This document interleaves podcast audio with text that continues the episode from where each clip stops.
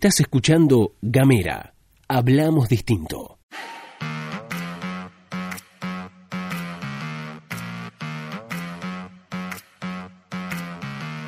Hola, hola, hola, hola, ¿qué tal? Buenos días, buenas tardes, buenas noches. Estás escuchando la pastilla de Gamera, este micro informativo que distribuimos de lunes a viernes. Mi nombre es Luz Escarpati y como es habitual me acompaña Gastón Lodos. Muy buenos días, Luz, muy buenos días a todos, a todas, a todos quienes están escuchando. Bienvenidos, bienvenidas, bienvenides a la pastilla de Gamera, como hago todas las mañanas. Les recuerdo que pueden mandarnos un mensaje de WhatsApp al más 549-2901-502990. Ahí pueden escribirnos, pueden mandarnos mensajitos, consideraciones, reflexiones, pueden mandarnos información. Che, loco, está pasando esto en tal lugar o pueden suscribirse para recibir todos nuestros contenidos. También nos pueden encontrar a través de las redes sociales en Twitter, en Instagram y en Facebook nos van a buscar como arroba gameratdf. Estamos también en www.gamera.com.ar y estamos en Spotify, nos buscan como Gamera Podcast. Y en el saludo nuestro de cada día hoy tenemos... Tenemos el saludo para nuestra querida amiga integrante de la comunidad gameriana que nos manda muy buena onda prácticamente todos los días, Mica. ¿Por qué? Porque recientemente cumplió años y bueno, la queremos mucho. Mica. Así que gran, gran abrazo para Mica y para todos, todas y todos que nos escriben cada mañana, cada día y cada tarde. Ahora sí, si te parece bien, Gastón, empezamos con el recorrido por las noticias provinciales. Arrancamos por una aclaración que hicieron desde el municipio de, de aquí de Ushuaia, porque eh, recordemos había iniciado una polémica en relación con la municipalización de la recolección de residuos. Quilombo. claro, esto fue un quilombo bárbaro. Se conoció a través de declaraciones del, del concejal y presidente del Consejo Deliberante de Ushuaia, Juan Carlos Pino, que dijo, bueno, estaría piola municipalizar el servicio, no sé qué, y el gremio de camioneros puso el grito en el cielo dijo, a ver, a ver. Sí, no jodamos. No jodamos con esto.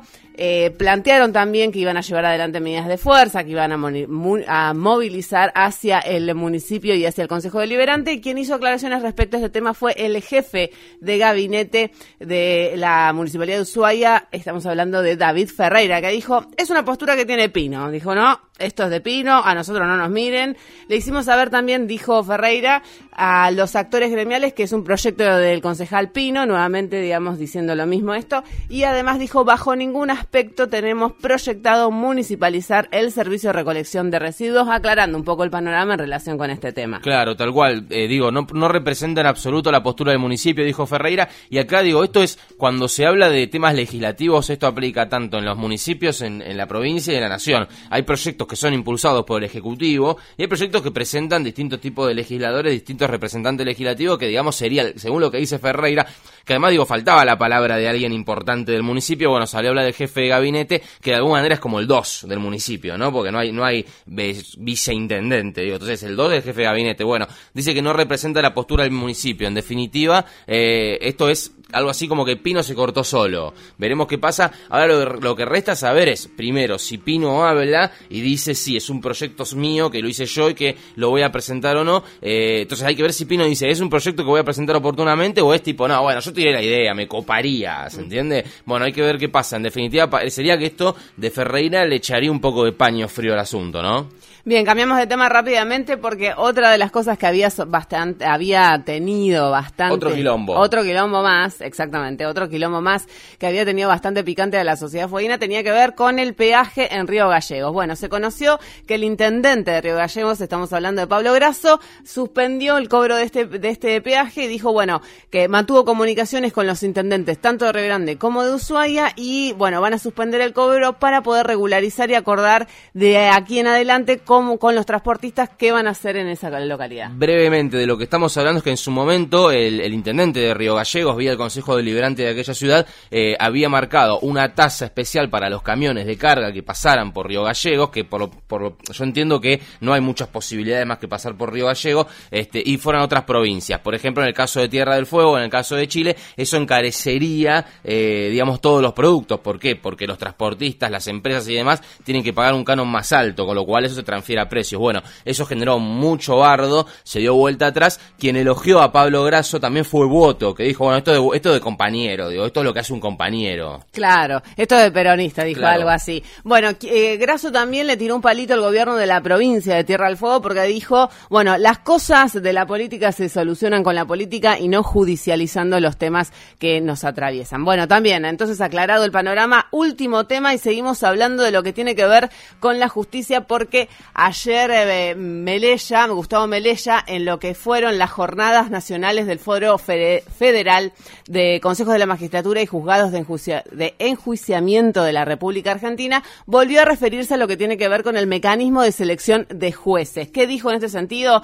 En la provincia estamos avanzando en una discusión que tiene que ver con el Consejo de la Magistratura y la selección de jueces. Mi mirada es que el poder político en algunos de esos procesos tiene que tomar distancia justamente para que haya mucha más libertad y para ese lado queremos ir avanzando. Bueno, en relación con este tema, volvemos a recomendar el especial de la justicia que grabamos con Gabriel Ramonet porque es, eh, peligroso, entiendo yo, pensar en un poder judicial autónomo. Sí es un poder judicial independiente, pero la representación política, sobre todo pensando en los legisladores que integran el Consejo de la Magistratura, es una representación indirecta votada legítimamente. Claro, tal cual. Bueno, a ver, a ver, yo creo que estamos todos de acuerdo en que hay que discutir la justicia, hay que discutir el poder judicial, eso no hay duda. Ahora, lo que me parece es que este enfoque es medio raro, está medio primero que la discusión es en los bares y en los medios de comunicación, porque no se ha presentado ningún tipo de proyecto, entonces no hay una discusión pública. Las discusiones públicas se dan cuando se presenta un proyecto de ley o lo que fuere y, recién ahí discutimos sobre ese proyecto. Ahora, el tema es que si vos este acá, para mí lo que hay que discutir es cómo se seleccionan los jueces, no quién integra. En su momento en ese podcast que vos recomendás, Gabriel Ramonet dice que el Consejo de la Magistratura elige discrecionalmente, o sea, no tiene que justificar, escúchenlo bien porque es más largo para decirlo en 30 segundos, pero digo, no tiene que justificar el Consejo de la Magistratura o el consejero cuál es, este, en, qué argumento se basa para elegir un juez. Bueno, eso es lo que hay que discutir, me parece, ¿no? No si un legislador o una legisladora está en el Consejo de la Magistratura, que en definitiva, como decís vos, nos representan indirectamente, pero nosotros lo votamos para que esté en el lugar en el que está. Claro, y sacarle ese lugar a los legisladores lo que hace es atomizar aún más un poder judicial que está bastante cuestionado por todos los sectores de la sociedad. Ahora sí pasamos a las nacionales. Bueno, otro quilombo, otro quilombo de quilombo en quilombo hoy. ¿Por qué? Porque ahora el quilombo es a nivel nacional. ¿Se acuerdan? Venimos discutiendo, venimos charlando, cubriendo aquí en la pastilla de Gamera las negociaciones entre el gobierno nacional y lo que serían los representantes del campo en relación a eh, el aumento de las retenciones, ¿sí? El impacto de el aumento de las retenciones. Recordemos que el gobierno nacional, ya esto ya es efectivo, digo, ya se firmó el decreto, eh, no hay marcha atrás, el gobierno nacional subió tres puntos las retenciones a las hojas, sí, estaban el 30 y lo pasó al 33%, sí, bueno, ¿qué es lo que pasó? ¿Cuál es la noticia que está en la tapa de todos los diarios que corresponde que ustedes que están escuchando sepan de qué se trata? Es que el campo, digamos, las confederaciones rurales argentinas, sí, y la Federación Agraria, Sociedad Rural, Corinagro, serían las confederaciones rurales argentinas y la mesa de enlace van al paro, sí, anunciaron una medida de fuerza que va a ir desde el lunes de la semana que viene, desde el lunes hasta el jueves, sí, son cuatro días de paro en el que no van a producir, no van a cosechar, no van a hacer absolutamente nada. Eh, bueno, están muy enojados desde el campo. ¿Cuál es el comunicado? Emitieron un comunicado. Las confederaciones rurales argentinas emitieron un comunicado y dijeron lo siguiente. Señores, entre varias cosas, pero el comunicado les voy a leer textual lo que dice. Eh, atención. Eh, siéntense, ¿sí? Señores, si las medidas tomadas son empujadas por un espíritu recaudatorio, tengan en cuenta que es un juego de suma cero en el corto plazo. Si son empujadas por un espíritu ideológico, entonces entonces nos veremos en las rutas. Eso dijo la Confederaciones Rurales Argentinas, claramente en una clarísima chicana en relación a lo que fue en aquel momento el lockout patronal del campo del año 2008, ¿no? Que entre otras, un montón de otras cosas, por ejemplo, eh, tiraron leche a la vera de la rúa, por, de la ruta, perdón, a la vera de la ruta porque no le daban los números, supuestamente, ¿no? Bueno, eso es lo que pasó en el 2008, a eso tratan de retrotraer la memoria colectiva con ese comunicado. Guarda ahora con la frase, no todos somos el campo, también vale la pena acordarse. Hay que aclarar también una, un punto en ese sentido y decir que se le rebaja de uno a dos puntos mediante compensaciones a los eh, productores de menos de 500 toneladas en la última campaña. ¿Qué quiere decir esto? Que las retenciones no van a ser iguales para todos porque una de las grandes discusiones en relación con las retenciones hacia, el campo es, bueno, no todos los, eh, eh, no todos los propietarios, no todos los productores tienen el mismo nivel de alcance y de, producción y de exportación. Entonces vos decís, no le podés poner la misma cantidad de retenciones o de impuestos a los pequeños y medianos productores. Bueno, en ese sentido está contemplado en este en esta discusión. Tal cual, bueno, exactamente, pero bueno, los grandes productores evidentemente tienen primero mucha fuerza y segundo un poder de arrastre importante, porque bueno, de todas formas habrá que ver cuáles son las entidades que se plegan al paro de, de la semana que viene, porque quizás las entidades más chicas no se plegan. De todas formas, eh, vale la pena lo que planteas, ¿por qué? Porque el campo no es una entidad homogénea, son un montón de cosas. En definitiva, bueno, las grandes, este, las grandes federaciones y sociedades del campo van a parar, van a parar porque no están conformes con la medida del gobierno. Lo que se plantea desde el gobierno es que no hay marcha atrás. Recuerden ustedes, se los contamos también, así como les contábamos en el 2008, que durante los cuatro años de Mauricio Macri, más sobre el final se, se cambió eso porque no había un mango, porque justamente nos habíamos quedado sin dólares, porque justamente había habido una fuga de dólares garrafal y extraordinaria, histórica. Entonces, en ese sentido, las retenciones se volvieron a aplicar. Pero no olviden que una de las primeras medidas que toma Mauricio Macri cuando asume la presidencia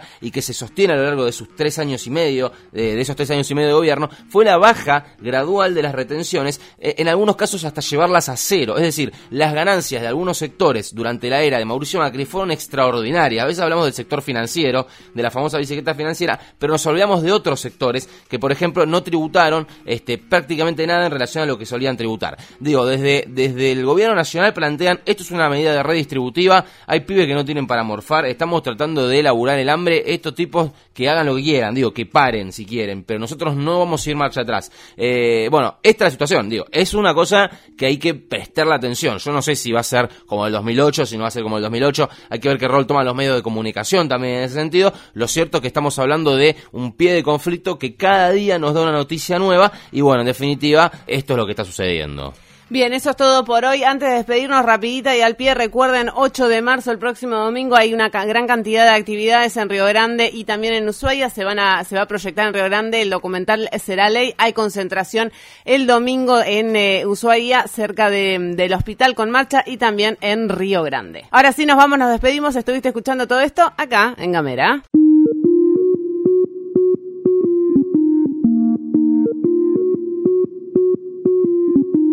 Seguí nuestros contenidos en gamera.com.ar.